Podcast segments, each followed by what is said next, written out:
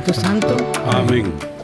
El ángel del Señor anunció a María. Y concibió por obra y gracia del Espíritu Santo. Dios te salve María, llena eres de gracia, el Señor es contigo. Bendita tú eres entre todas las mujeres, y bendito es el fruto de tu vientre Jesús. Santa María, Madre de Dios, ruega por nosotros los pecadores, ahora y en la hora de nuestra muerte. Amén. He aquí la esclava del Señor. Hágase en mí según tu palabra. Dios te salve María, llena eres de gracia, el Señor es contigo. Bendita tú eres entre todas las mujeres, y bendito es el fruto de tu vientre, Jesús. Santa María, Madre de Dios, ruega por nosotros pecadores, ahora y en la hora de nuestra muerte. Amén. Y el Verbo de Dios se hizo carne. Y habitó entre nosotros. Dios te salve María, llena eres de gracia, el Señor es contigo. Bendita tú eres entre todas las mujeres y bendito es el fruto de tu vientre Jesús. Santa, María, Madre de Dios, ruega, por nosotros pecadores, ahora y en la hora de nuestra muerte. Amén. Ruega por nosotros, Santa Madre de Dios, para que seamos dignos de merecer las promesas de nuestro Señor Jesucristo. Amén. Oremos. Te suplicamos, Señor, que derrames tu gracia en nuestras almas para que los que por el anuncio del ángel hemos conocido la encarnación de tu Hijo Jesucristo, por su pasión y cruz, seamos llevados a la gloria de su resurrección. Por el mismo Jesucristo nuestro Señor. Amén.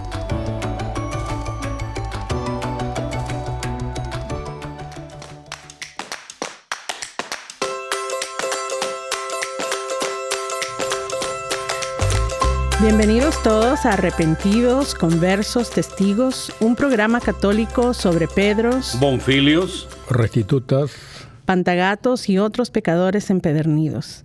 Bienvenidos todos y feliz lunes. Aquí estamos ya increíblemente en la segunda mitad del primer mes del 2022, como sin nada. Aquí una servidora de Leuteria con todos mis hermanos, bueno, casi todos los hermanos del equipo. ¿Cómo están? ¿Qué tal? ¿Qué tal? Le saluda Claro, aquí pues eh, realmente impresionado ya porque enero se nos va. También tenemos a Antimo, nuestro técnico. Saludos, ¿cómo estamos todos? Y, y aquí su queridísimo hermano Crescenciano, saludándolos aquí a todos, ¿cómo están? Después de tanto descanso, pues estoy bien, gracias a Dios, libre del COVID, porque me he protegido. Bueno, yo no, mi Dios me ha protegido y le agradezco mucho. Así que sigamos aquí con el Lutería.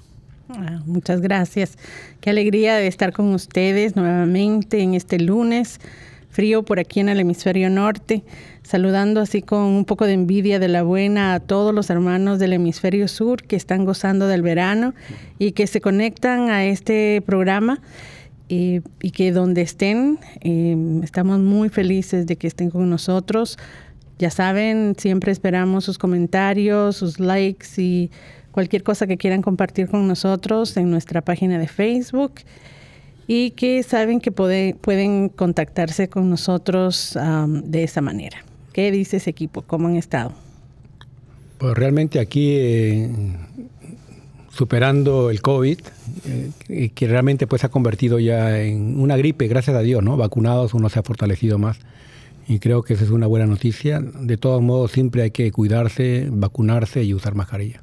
Así es. Ya lo decían los, um, ya hace días hablaron los, los, um, los especialistas que ya para el mes de marzo pues vamos a estar ya viendo una mejoría en todos los estados y ojalá que así sea y que sigamos protegiéndonos porque eso es la mejor manera de los que no están vacunados que por favor se vacunen y, y siempre tratemos la manera de estar guardando nuestra distancia hasta que nuevas órdenes haya en todo el hemisferio. Así que vamos ahora con, a celebrar a los santos. Empezamos con nuestro hermano Claro. ¿Quiénes son los santos de hoy en día? Bueno, los santos eh, son eh, Exuperancio, Feliciano Obispo, Sabiniano y Senia. Y los beatos, pues celebramos a María Pausepín, Paula Gambara Costa y Timoteo Yacardo. Qué lista la de hoy, con muchos nombres que me recuerdan a hermanos queridos, especialmente cuando tú hablabas del Beato Timoteo saludo, un saludo a nuestro hermano Timo, que estuvo con nosotros ah, en diciembre. y que ojalá que cuando ustedes escuchen estos nombres, eh, igual que a nosotros, nos inspire, nos inspire a ahondar más en todas esas vidas. Y vamos ahora a preguntar cuál es el santo del día de hoy, en quién nos vamos a concentrar. Claro, claro, pero antes de eso quería ver si alguien se llama Exuperancio, eh, por favor, porque no había visto ese nombre en, a ver si alguien en, las redes sociales, pues, o exuperancia, ¿no? También. También, también. Si hay alguien, por favor, nos avisen. Que nos escriba. Sí, sí, sí Señor o señora exuperancia, por favor. Sí. Y pues eh, hoy día celebramos a San Francisco de Sales. Realmente, pues, es un santo muy, muy conocido eh, y sobre todo por sus obras, ¿no? Y aquí eso vamos a, a ver qué, qué nos trae este santo y pedimos, elevamos la oración, que todos ellos recen por nosotros. Amén.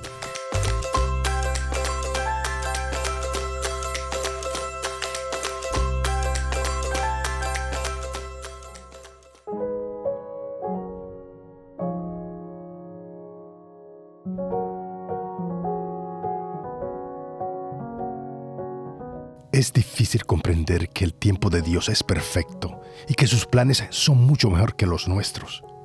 Normalmente queremos que todo se realice a nuestra forma y en nuestro tiempo.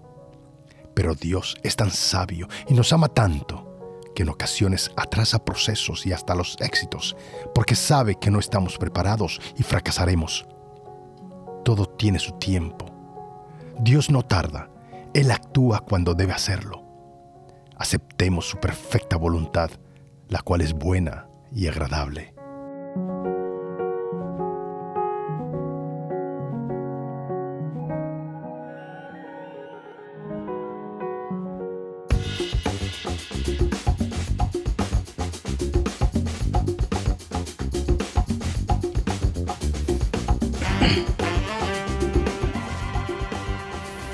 Pues hermanos, hoy día vamos a aprender, primero Dios, muchas cosas acerca de un super santo de la iglesia, San Francisco de Sales, quien fue obispo y doctor de la iglesia.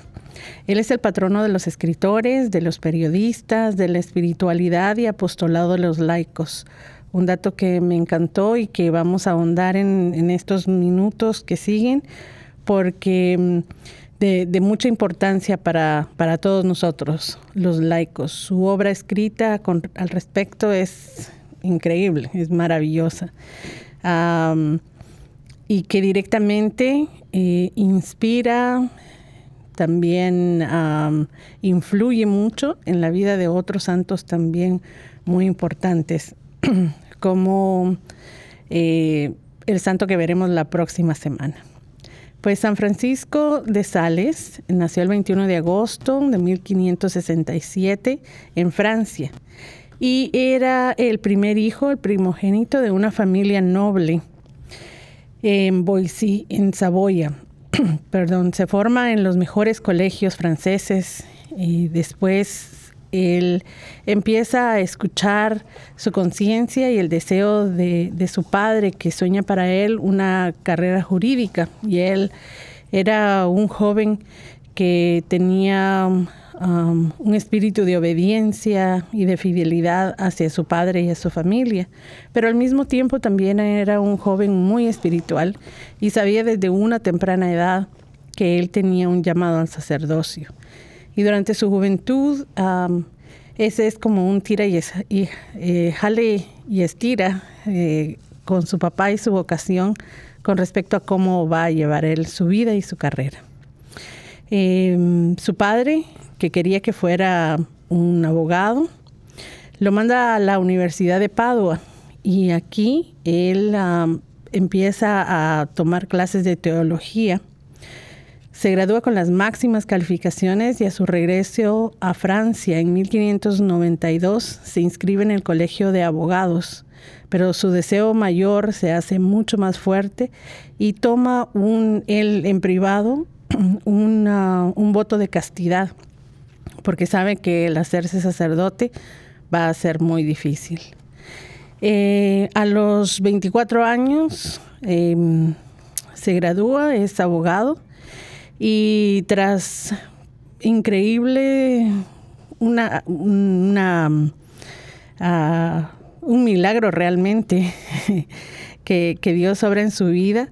Eh, su papá le da permiso para que se ordene como sacerdote con la condición de que es recomendado por el papa de esa época y después de que lo ordenan, inmediatamente lo nombran obispo. Y entonces con esa categoría que él iba a tener, el papá accede a que pueda vivir una vida religiosa. a los 26 años de edad celebra su primera misa y entonces ah, va a, a Ginebra a trabajar arduamente porque una de sus preocupaciones más grandes siempre ha sido la reevangelización de la región de Chablais, que en ese momento había sido tomada y conquistada no solamente en cuestiones de fe, sino que también socialmente por los calvinistas. Y él en la predicación busca el diálogo, pero choca con puertas cerradas, con nieve, con frío, con hambre.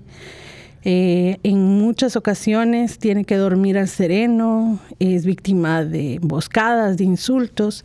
hay una historia muy, una anécdota muy, creo que muy típica de la vida de San Francisco, en donde él está predicando, eh, llega la noche, lo empiezan a tocar unos lobos en, en el bosque y lo único que él puede hacer es subirse a un árbol para que los lobos lo dejen de atacar y se queda ahí toda la noche.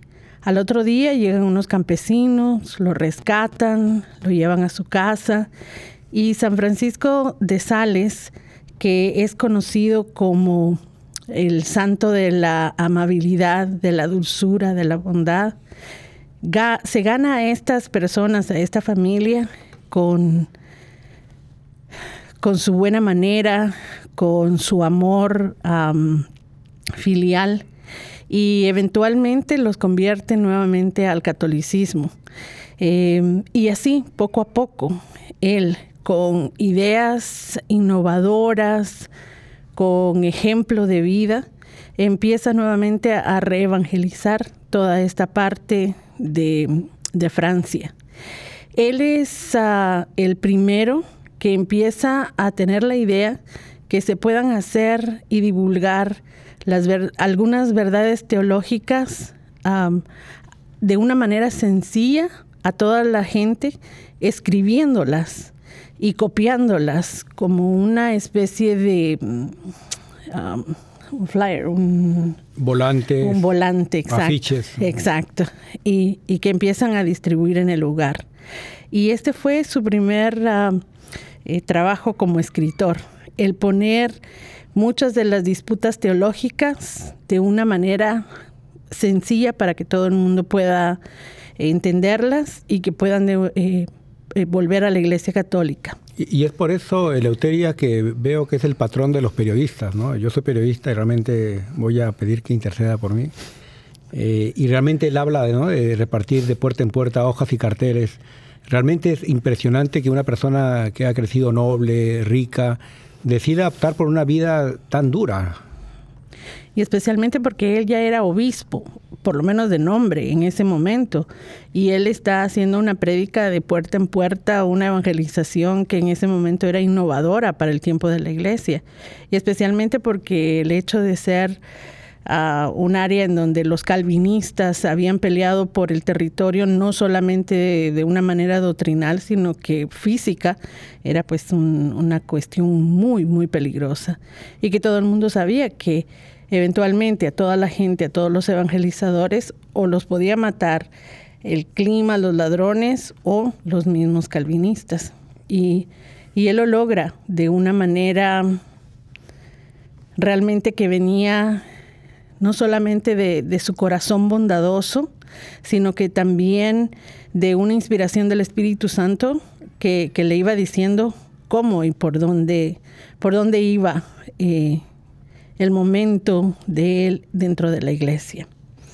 Así es como empieza a hacer sus primeros escritos y luego es, es como animado por el Espíritu Santo y por la iglesia para que siga ahondando en todo su trabajo espiritual y también en todo el trabajo de catequesis y iniciativas a favor de los fieles. Él elige el catecismo dialogado y su perseverancia y dulzura en la dirección espiritual guían a muchas conversiones. Durante la predicación cuaresmal en Dijon conoce a Juana Francisca Fremont de Chantal, con quien instaura una bella amistad de la que surge también una correspondencia epistolar de dirección espiritual a ella. En el año 1608 dedica Filotea o Introducción a la vida devota. Filotea es el nombre ideal de quien ama o quiere amar a Dios. Francisco concibe el texto para resumir de manera concisa y práctica los principios de la vida interior y para enseñar a amar a Dios con todo el corazón y con todas las fuerzas en la cotidianidad. Em, el trabajo escrito de él, especialmente con respecto a, estos principios de la vida interior, son increíbles y son cosas que él empezó a hacer desde muy niño. Eh, a mí me impactó mucho el hecho de saber que cuando él se estaba preparando para la primera comunión, una de las cosas que su guía espiritual le dice es de que elabore una lista de cómo va a prepararse. Y él empieza a hacer la lista, bueno, voy a empezar con mis oraciones del día, voy a visitar al Santísimo, voy a acordarme de Dios todo el tiempo, voy a hacer un examen de conciencia. Y este tipo de disciplina y también de hábito lo lleva durante toda su vida para que él pueda poner no solamente un orden espiritual en todo lo que está haciendo, sino que también una inspiración en el momento de poder elaborar ah, una serie de trabajos que hasta hoy eh, llegan a nosotros y que es por el cual eh, lo llamamos también un doctor de la iglesia. Muy interesante y realmente eh, he visto también aquí en la vida de ella, en la vida de este santo San Francisco de Sales, que él dedica pues sus escritos a Filotea, ¿no? Es una introducción a la vida devota. Filotea es el nombre de quien ama o quiere amar y realmente pues aquí viendo en internet pues algunos de sus escritos, él habla de, de una palabra muy muy bella, ¿no? Del ladrón hay que robarle el corazón, ¿no? Por amor a Jesús, ¿no? Y realmente él dice en sus escritos, que son varios, que prepárate pues, filotea, a padecer muchas y grandes aflicciones por el Señor e incluso el martirio. Disponte a darle todo de lo más precio preciado y más querido que tengas si tuvieras a bien tomarlo. Así que, que yo veo a este santo pues con un don grande, ¿no? como decía Eleuteria, un don de la, de la amabilidad. Sí, y mm, es un, un santo que nos deja un legado concreto en sus tres grandes ah, obras. Filotea siendo la primera, que es la introducción a la vida devota, y luego también en donde nos enseña acerca de la santidad. Y creo que eso viene muy al punto ah, con respecto a, a lo que hacemos aquí o tratamos de hacer aquí cada semana. Él nos decía que la verdadera piedad ha penetrado hasta el trono de los reyes, en la tienda de los jefes de los ejércitos, en el tribunal de los jueces, en las oficinas, en las tiendas e incluso en las cabañas de los pastores.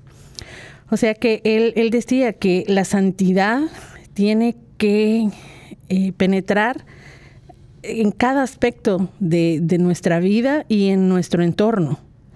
No podemos pensar que la santidad solo la vamos a adquirir cuando vamos a la iglesia o cuando estamos en un momento de oración o que es una cuestión que es ah, totalmente separada de nuestra vida diaria, sino que es ah, algo que tiene que penetrar cada aspecto de nuestra vida en donde nosotros nos encontremos. Y esto es algo que nos habla muy directamente al hoy por hoy de, e, en nuestra vida contemporánea. Y yo creo que es por eso, eh, por lo que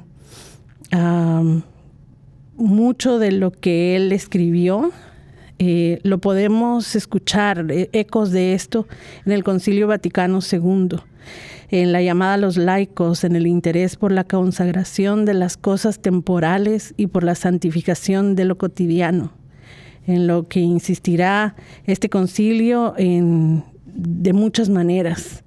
Y yo creo que esa es ah, sin duda la espiritualidad de nuestro tiempo, el que tenemos que de alguna manera a encontrar como un ritmo, así como San Francisco, él con sus listas, eh, que creo que para él tenían mucho sentido porque le llevaban a estar en, en presencia de Dios a cada momento.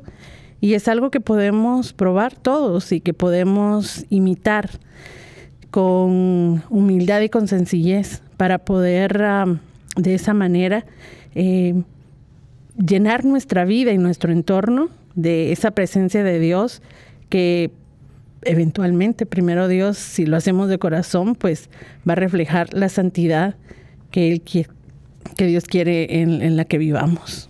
Y él habla también eh, de una carta dirigida a su amigo Teotimo, ¿no? que se presenta a cada hombre su vocación esencial, que vivir es amar.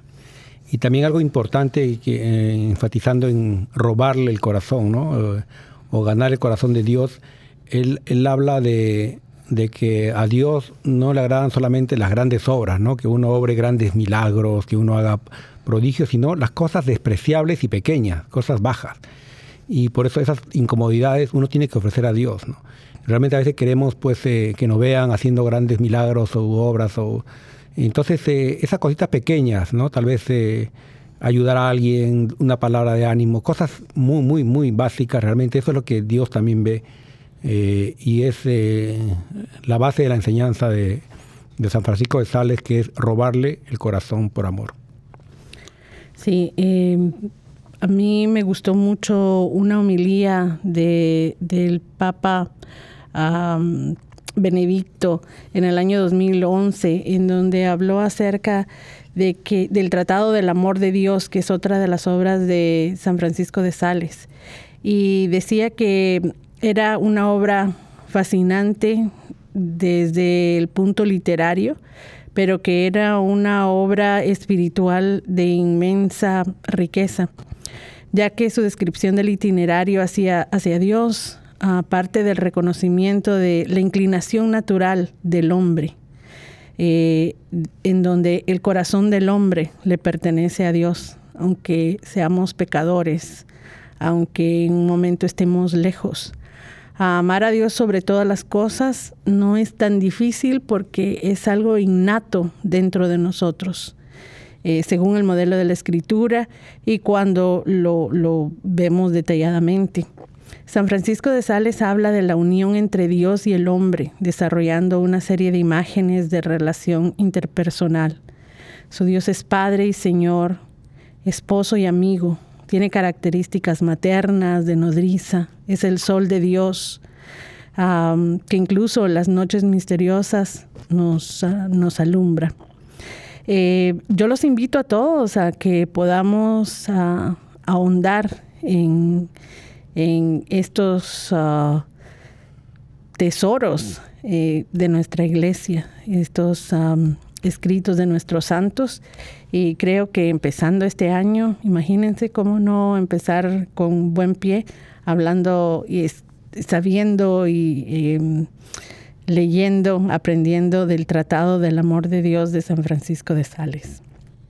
San Francisco de Sales resumió en una famosa frase el hombre es la perfección del universo, el espíritu es la perfección del hombre, el amor es la piel del espíritu y la caridad es la perfección del amor.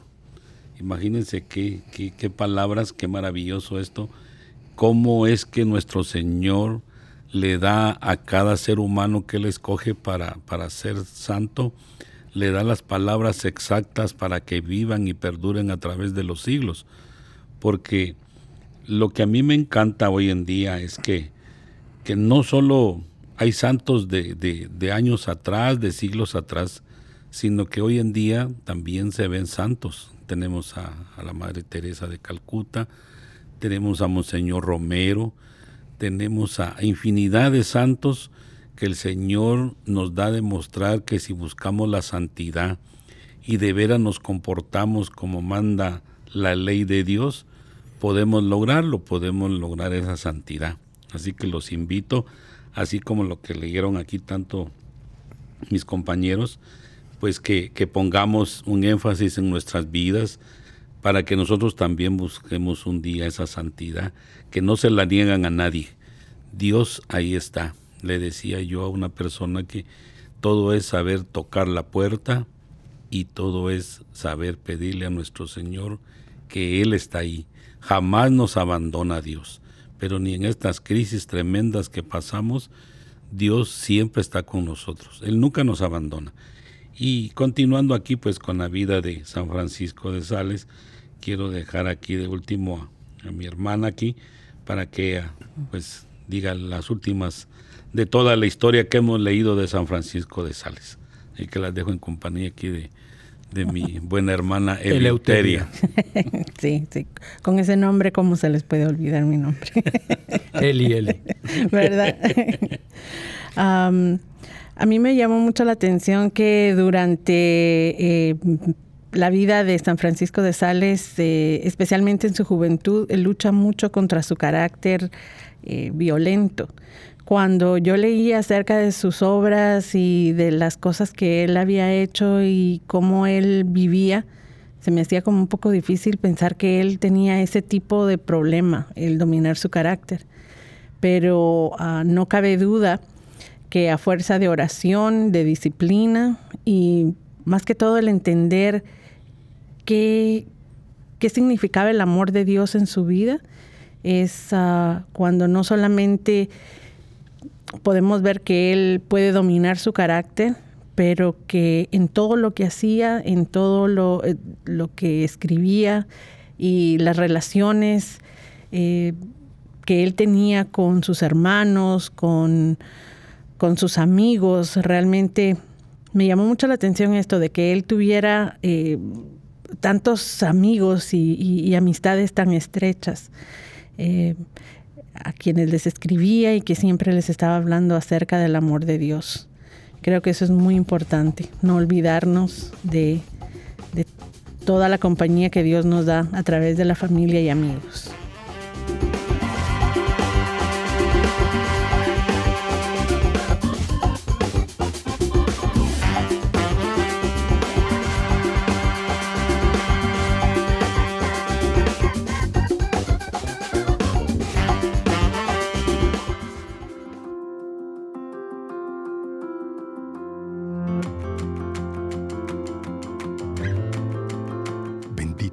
Señor, por este nuevo día.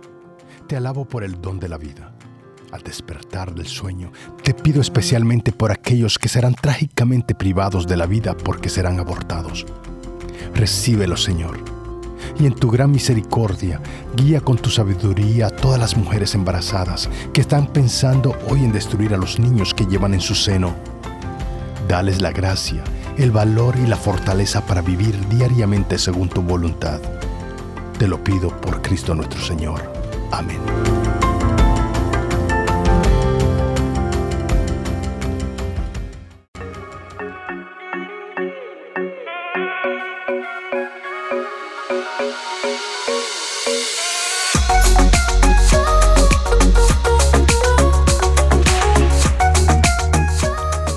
Lectura del lunes de la tercera semana del tiempo ordinario. Lectura del segundo libro de Samuel. En aquellos días todas las tribus de Israel fueron a Hebrón a ver a David de la tribu de Judá y le dijeron, somos de tu misma sangre, ya desde antes, aunque Saúl reinaba sobre nosotros, tú eras el único, aunque Saúl reinaba sobre nosotros, tú eras el que conducía a Israel, pues ya el Señor te había dicho, tú serás el pastor de Israel, mi pueblo, tú serás su guía. Así pues los ancianos de Israel fueron a Hebrón a ver a David, rey de Judá. David hizo con ellos un pacto en presencia del Señor y ellos lo ungieron como rey de todas las tribus de Israel. David tenía 30 años cuando comenzó a reinar. Primero reinó en Hebrón sobre Judá siete años y tres meses. Después en Jerusalén reinó sobre todo Israel y Judá, 33 años. En total su reinado duró 40 años. Una vez ungido rey, David y sus hombres marcharon a Jerusalén contra los jebuseos que habitaban en aquella tierra. Esto le dijeron a David, tú no entrarás aquí, pues los ciegos y los cojos bastarán para rechazarte. Ellos mismos dicen, David jamás entrará aquí. Él, sin embargo, tomó la fortaleza de Sión, que en adelante se llamó la ciudad de David. David se hacía cada vez más poderoso y el Señor estaba con él. Increíble que muchas veces ah, podemos dudar de la voluntad y de lo que Dios quiere para nosotros. Y David ah, aquí nos muestra que no cabe duda que él estaba lleno del, Espíritu de Dios, porque aunque sus enemigos le estaban diciendo que aquí no vas a entrar, eh, imagínense, los ciegos y los cojos bastarán para rechazarte.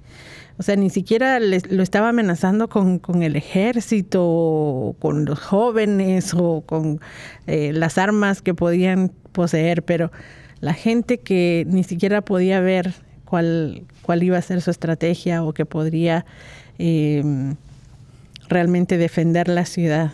Y, él, sin embargo, dice, tomó la fuerza de Sión y, venció al enemigo. Y todavía aún más Dios lo, lo reconoce, ya que desde ese momento esta ciudad que él toma la llamaron la ciudad de David. Cuando pensamos en, en la vida de David, o cuando yo Um, ah, pienso en, la, en, la, vida del rey David, me parece que es una historia tan humana en la que yo me identifico mucho porque David tuvo muchos tropiezos a pesar de las promesas tan grandes de Dios. Y cuando él estaba lleno del Espíritu y realmente creía, él podía hacer cosas increíbles. Y luego cuando él se alejaba de Dios, también era capaz de, traicionar a su familia, a, su pueblo, a, las promesas de, él mismo. Y creo que tiene mucho que ver con, el ego. Ah, lo puedo ver así. Cuando tenemos la fuerza, la cercanía, el amor de Dios, sí, podemos hacer cosas increíbles, pero, pero sin Él y sin ellas, y sin contar con su presencia, nuestras decisiones y nuestros pasos ah, nos pueden llevar a, no solamente al pecado, sino que también a, la lejanía de, Dios. Y es algo de lo que creo que tenemos que estar muy conscientes y tenemos que tener mucho cuidado. Sí, realmente pues eh, me, me, recuerda esto cuando yo jugaba fútbol hace tiempo. Uh. y me decían que pues uno iba a perder con, yo mi equipo iba a perder con el, con el, equipo de los ciegos y los cojos. Éramos tan malos. Así que realmente aquí pues David pasa lo mismo, ¿no? Y vemos la hazaña de David contra Goliat, o sea que, que no hay que menospreciar, ¿no? Y realmente acá también veo eh, los números, como esto yo creo que ya sería para los, expertos, que David tenía 30 años cuando comenzó a gobernar, y gobernó en total 40 años. Eh, después sobre Israel y Judá eh, gobernó 33 años, o sea, son números bastante simbólicos. Y eso es muy, muy, muy impresionante, pues que es digno de estudio. Claro, sí, en la Biblia hay bastantes números que tienen que ver con 40, con 70, con el 7 también. ¿verdad? Y lo que me llama a mí la atención es que les hablaba hace un momento acerca de, del, santo de hoy en día, San Francisco. Imagínense que hace siglos atrás el Señor ya había puesto sus ojos en David porque desde muy joven venció al gigante eh, Goliat. Y, y, decía la hermana para terminar la, la sección del santo, que él, a pesar de que tenía un carácter bien rebelde, Dios lo, llevaba de la mano con él. Y aunque él seguía siendo, él quería dominarlo, pero no se podía, Dios lo tenía ahí para hacer la voluntad de él. Entonces, imagínense cómo es esto que, Dios se manifiesta de todas maneras, porque la lectura esta menciona también de que, de que bueno, no, no querían a David y, ya se sabía que él era el que gobernaba, él era el que le daba las directrices al que estaba de rey. Entonces imagínense Dios cómo unge a las personas que Él escoge y qué maravilloso lo de esta, lo de esta lectura, porque le enseña a uno la verdad que Dios está siempre con nosotros, nunca nos abandona. Y lo más importante es que, que debemos nosotros que enseñarle a tantas personas que ignoran que Dios siempre está con nosotros presente todos los días de nuestra vida. Salmo responsorial. Contará con mi amor y mi lealtad. Contará con mi amor y mi lealtad. Hablando tú en visión tus amigos, un día le dijiste, He escogido a un valiente de mi pueblo y he ceñido a sus sienes la corona. Contará con mi amor y mi lealtad. He encontrado a David, mi servidor, con mi aceite santo lo he ungido, lo sostendrá mi mano y le dará mi brazo fortaleza. Contará con mi amor y mi lealtad. Contará con mi amor y mi lealtad, y su poder aumentará en mi nombre extenderé su imperio sobre el mar, sobre los ríos, todos, su dominio contará, con, mi amor y, mi lealtad. Lectura del Santo Evangelio según San Marcos. En aquel tiempo, los escribas que habían venido de Jerusalén decían acerca de Jesús, Este hombre está poseído por Satanás, príncipe de los demonios, y por eso los echa fuera. Jesús llamó entonces a los escribas y les dijo en parábolas, ¿Cómo puede Satanás expulsar a Satanás? Porque si un reino está dividido en bandos opuestos, no puede subsistir. Una familia dividida tampoco puede subsistir. De la misma manera, si Satanás se revela contra sí mismo y se divide, no podrá subsistir, pues ha llegado su fin. Nadie puede entrar en la casa de un hombre fuerte y llevarse sus cosas, si primero no lo ata. Solo así podrá saquear la casa. Yo les aseguro que a los hombres se les perdonarán todos sus pecados y todas sus blasfemias, pero el que blasfeme contra el Espíritu Santo nunca tendrá perdón. Será reo de un pecado eterno. Jesús dijo esto porque lo acusaban de estar poseído por un espíritu inmundo. Aquí se ve pues un, un Jesús me parece a mí enojado, molesto, ¿no? Porque realmente a él lo están acusando de tener un espíritu inmundo. Y realmente pues él aquí lanza una, una realmente unas palabras muy duras, ¿no? De que no se va a perdonar a aquel que ofenda al Espíritu Santo. Y pues a veces uno desprecia ¿no? Eh, los actos de Dios o, incluso, ¿no? Eh, yo creo que él se sintió ofendido porque decía que estaba poseído por Satanás. Y realmente, pues, eh, nosotros tenemos que abstenernos, ¿no? A veces de, juzgar o de, o de menospreciar, ¿no? Eh, a, los, a los que nos hablan a veces en nombre de Dios y a veces nos, nos burlamos, nos reímos cuando realmente el, el que habla es Dios mismo. A mí me pareció muy interesante. los escribas ah, obviamente venían tratando de poner cizaña, dudas a la gente que le estaba escuchando.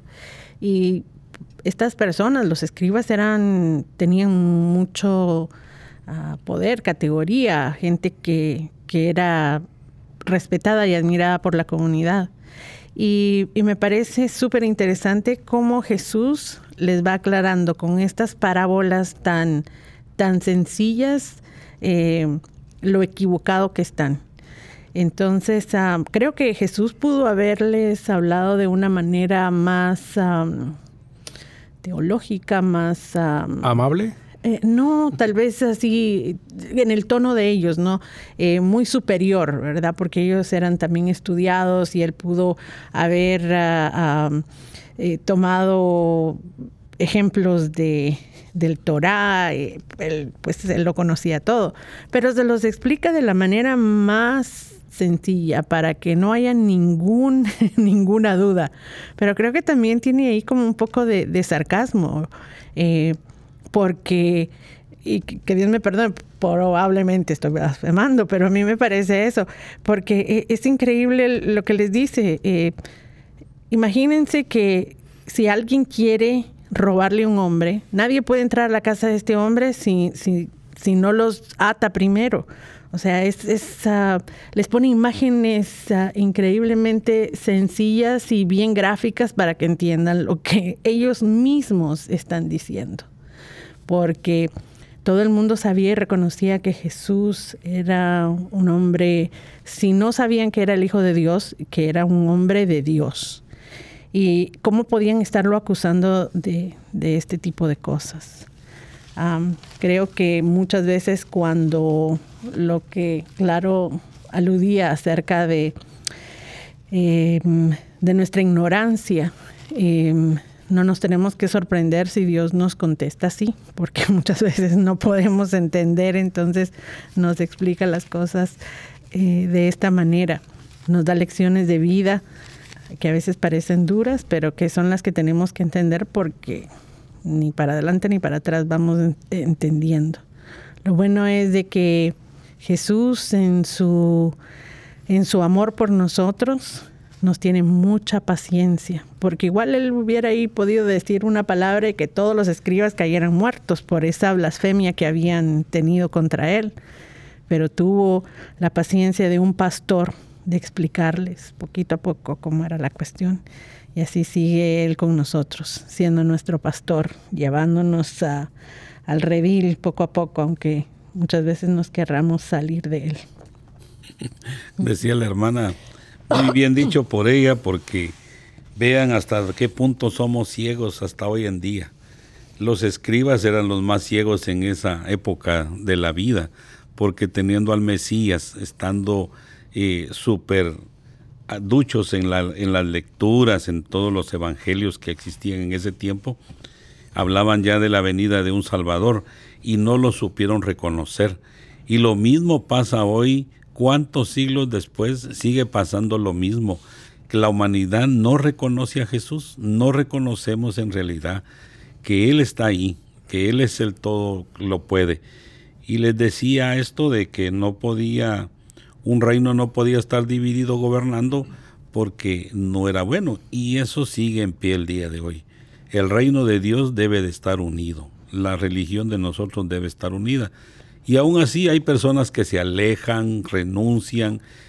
Por eso es que hay un sacerdote que le llama, pues los, los decimos los protestantes, porque ellos protestan contra, contra las leyes de Jesús, no protestan contra otra cosa, sino que cuando uno se sale de la iglesia católica, protesta contra Jesús, porque la ley está ahí, está claro que Él fundó la iglesia de nosotros y, seguirá, y esa ni el mismo demonio la podrá vencer. Entonces Dios se lo demuestra en ese tiempo de la vida de la humanidad y lo sigue demostrando hoy en día, porque pasan unas cosas increíbles hoy que la gente se queda con la boca abierta, ¿verdad? Nos acostamos y otro día una maravilla existe en el mundo porque Dios así lo quiere.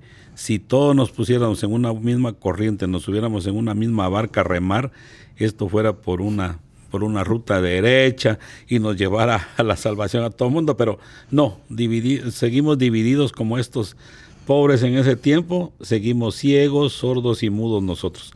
No tenemos razón para eso, pero creo que la mejor manera es ayudar seguir pidiendo por todas aquellas personas, orando para que ellas agarren el, carril que deben de agarrar y a nosotros que no nos deje salirnos de ese carril, que nos lleve por la parte más derecha para poder eh, vivir las maravillas de nuestro Dios. Así que los dejo ahí. Gracias.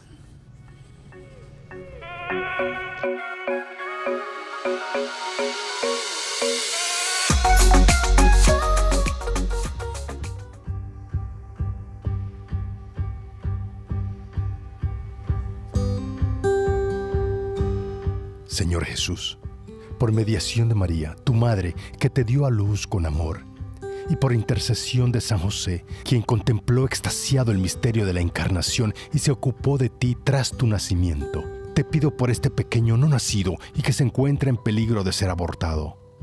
Te pido que des a los padres de este bebé amor y valor para que le permitan vivir la vida que tú mismo les has preparado Amén.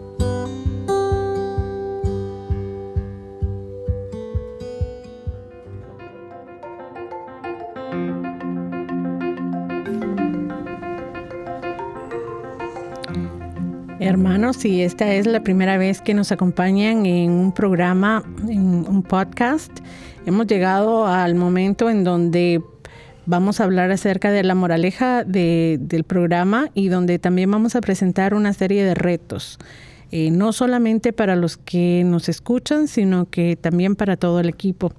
Así es de que mm, estén atentos con los retos de este año y también hemos estado pidiéndoles que si ustedes tienen algún reto para compartir, que por favor lo hagan por medio de nuestra página de, Facebook. Nos encantaría escuchar sobre, sobre lo que ustedes piensan y, y todo lo que este programa pueda inspirarles.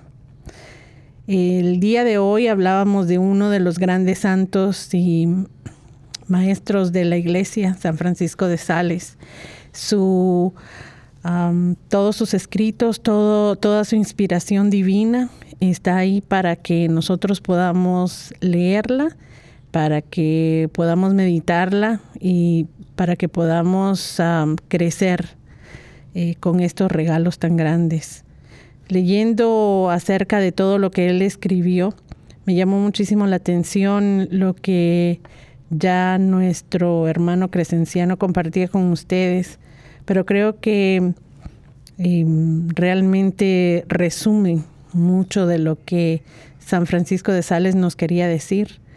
Eh, durante toda su vida, él tuvo una relación sumamente cercana con, con Jesús y pudo entender de su amor y de cómo él creía que Jesús ah, quería invadir con su amor toda nuestra vida. Y él decía que el hombre es la perfección del universo. El espíritu es la perfección del hombre. El amor es la del espíritu. Y la caridad es la perfección del amor. Eh, creo que es sumamente hermoso, cargado de muchísimas ah, lecciones y pues no, no quisiera ahondar mucho porque creo que eh, y espero que con la gracia de Dios a, cada uno de nosotros eh, este mensaje nos hable directamente al corazón. Pero tal vez algo que quería brevemente compartir cuando él decía que el hombre es la perfección del universo. Solo basta con salir ah, de nuestra casa, ver a nuestro alrededor, eh, poner nuestra mirada en el cielo, una nube, el sol, las estrellas, un árbol. La creación de Dios es ah, hermosa en todo momento.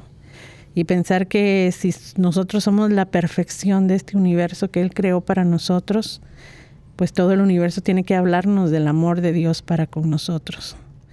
Y cuando hay tanto amor, lo que eh, nos queda a nosotros es que por medio de la caridad podamos compartir ese amor con todos nuestros hermanos, con todas las personas que tenemos a nuestro alrededor. Y bueno, aquí entonces el equipo va a compartir con ustedes el reto de esta semana. Pero no se peleen. ya, ya, ya me hicieron ojos, ahí voy. Eh, ah, es un silencio, hubo un silencio ahí. La verdad es que yo qué les puedo decir aparte del reto que, que ese tenemos que vivirlo todos los días de nuestra vida Ahora lo volvemos a leer de nuevo aquí en el Santo Evangelio que dice que el que habla mal del Espíritu Santo, pues está condenado de por vida. Podremos hablar de Jesús, de la Virgen, de todo mundo, pero menos del Espíritu Santo. Así que mi reto es que sigamos en esa concordia, en esa gracia, en esa pedidera diaria, que el Espíritu Santo nos ilumine todos los días de nuestra vida porque acuérdense que es la Santísima Trinidad, Dios Padre, Dios Hijo, Dios Espíritu Santo. Y a Él nos lo dejó aquí Jesús para que fuera nuestro consolador, nuestro guía, todos los días de nuestra vida hasta la segunda venida de nuestro Señor Jesucristo. Y, pidámosle a Él, Él es el único también que está con nosotros hasta el día de la venida de nuestro Señor Jesús. Y que les pido que lo respetemos y le pidamos a Él nuestras necesidades, que Él sabrá aparecer en, nuestro, en nuestra cabecita. Él sabrá aparecer en las noches, Él se presenta y nos guía para el siguiente día, que no crucemos en este lado, que vayamos por este otro, y, y pónganlo a prueba y van a ver que así es. Así se manifiesta el Espíritu Santo. Bendito el Espíritu Santo. Así que ese es mi reto. Sigamos respetándolo, sigamos amando y, bueno, que tengan muy buen día. Eh, retomando lo que dice Crescenciano, mi reto es, pues, y también lo que mencionó Eleuteria, es eh, que en la noche hagas una lista, de un examen de conciencia, lo escribas ya a mano eh, o en computadora, de lo que has hecho en el día o lo que has dejado de hacer. O en la mañana también, ¿no? hacer una lista de lo que vas a hacer. Siempre encomendándote a Dios. Así que ese va a ser el reto. Espero yo también cumplirlo, ¿no? sería el primero en hacerlo. Y también los, los compañeros aquí. Pues no cabe duda que en San Francisco de Sales nos inspiró con los retos, porque también el mío iba por ahí, eh, ya que él eh, en su vida, eh, desde muy niño, tenía esa costumbre de, hacerse listas de qué hacer por, por la mañana.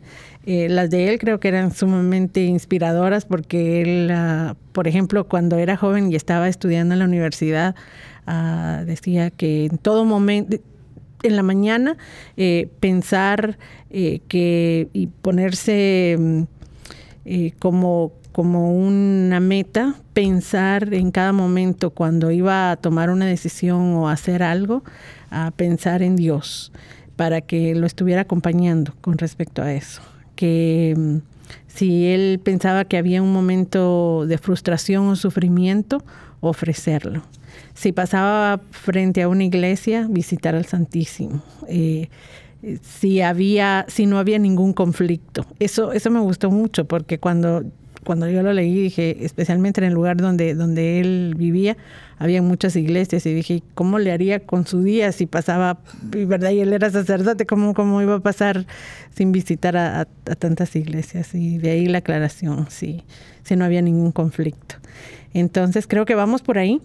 Eh, por uh, el hecho de, de poder uh, ser creativos y eh, hacernos estas listas, ya sea por la mañana o por la noche, y que eh, le pongamos toda, todo lo cotidiano en las manos del Señor y llenarlas.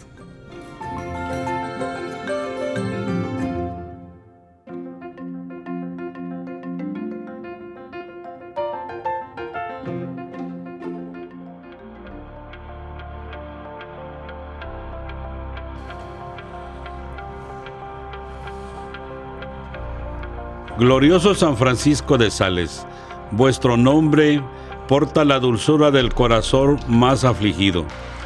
Vuestras obras destilan la selecta miel de la piedad. Vuestra vida fue un continuo holocausto de amor perfecto, lleno del verdadero gusto por las cosas espirituales y del generoso abandono de la amorosa divinidad de la divinidad voluntad Enséñame la humildad interior, la dulzura de nuestro exterior y, las y la imitación de todas las virtudes que has sabido copiar de los corazones de Jesús y María. Amén. Padre eterno, yo ofrezco la preciosísima sangre de tu divino Hijo Jesús, en unión con las masas celebradas hoy en día a través del mundo, por todas las benditas ánimas del purgatorio Sagrado Corazón de Jesús, ten piedad de nosotros. Corazón Inmaculado de María, rogad por nosotros. San Juan Bautista, ruega por nosotros. San José, ruega por nosotros. San Pedro, ruega por nosotros. San Pablo, ruega por nosotros. San Marcos, ruega por nosotros. Santiago Apóstol, ruega por nosotros. San Francisco de Asís, ruega por nosotros. Santa Clara, ruega por nosotros. San Bienvenidos Cotiboli, ruega por nosotros. Beato Álvaro de Córdoba, ruega por nosotros. San Mario, Hilario, ruega por nosotros. San Bonfilio, ruega por nosotros. Santa Restituta, ruega por nosotros. San Pantagato, ruega por nosotros. Beato Carlos Acutis, ruega por nosotros. San Pedro Canicio, ruega por nosotros. Santa Faustina, ruega por nosotros. San Varo de Egipto, ruega por nosotros. San Varón, ruega por nosotros. San Ateo, ruega por nosotros. San Ustazades, ruega por nosotros. San Julio, ruega por nosotros. San Andrés, ruega por nosotros. Ángeles Custodios, ruega por nosotros. San Juan Bosco, ruega por nosotros. San Francisco de Sales, ruega por nosotros. En nombre del Padre, del, Hijo y del, Espíritu, Santo. Santo. Amén. Amén.